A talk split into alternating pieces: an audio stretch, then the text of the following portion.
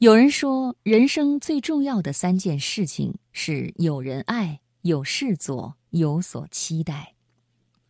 有所期待，就是让我们顺着时间走，耐心等待。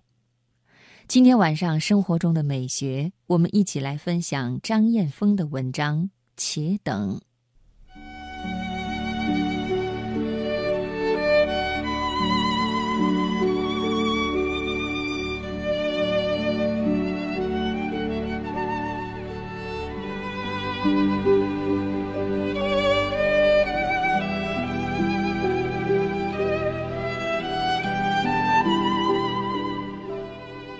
关于等，我最喜欢一个故事。寒山问拾得：“世间有人谤我、欺我、辱我、笑我、轻我、贱我、骗我，如何处置乎？”拾得曰：“忍他，让他，避他，由他，耐他，敬他，不要理他。再过几年，你且看他。”识得禅师的回答多么精妙！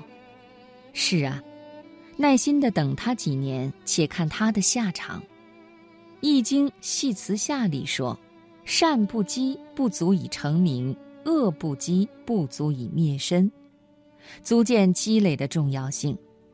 而积累的过程，就是一个漫长的等待的过程。世间万物的发展都有一个过程。果实的成熟需要等，一朵云变成雨需要等，小溪投入大海的怀抱需要等，等就是熬啊，等就是一个磨练心性的过程。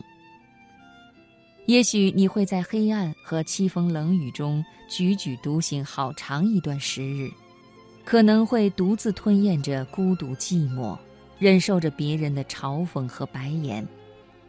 也许你会失魂落魄，这时你要劝慰自己，学会耐心等待。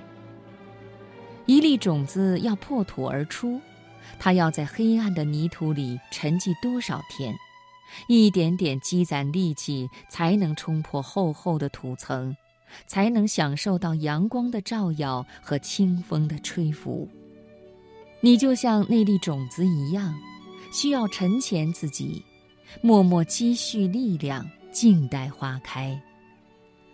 尤其是大家熟知的蝉，它的幼虫要在幽暗潮湿的地下苦苦等待多少年，才能羽化成蝉呀？所以，昆虫学家法布尔用诗一样的语言来赞美它：十七年的苦役换来一个夏天的歌唱。诸葛亮躬耕龙母，不是等来了刘备的三顾茅庐吗？姜太公在渭水边垂钓，不是等来了周文王的愿者上钩吗？达摩祖师不是五心朝天、面壁九年，最终才明心见性，成为一代高僧的吗？等不是庸庸碌碌、无所作为，相反。在等待的日子里，应该卧薪尝胆，磨砺自己。一旦机遇来临，你才能一飞冲天，一鸣惊人。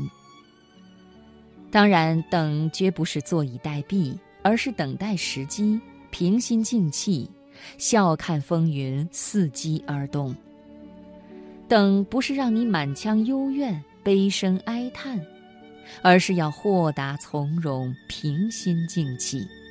等也是一个自我修行的过程。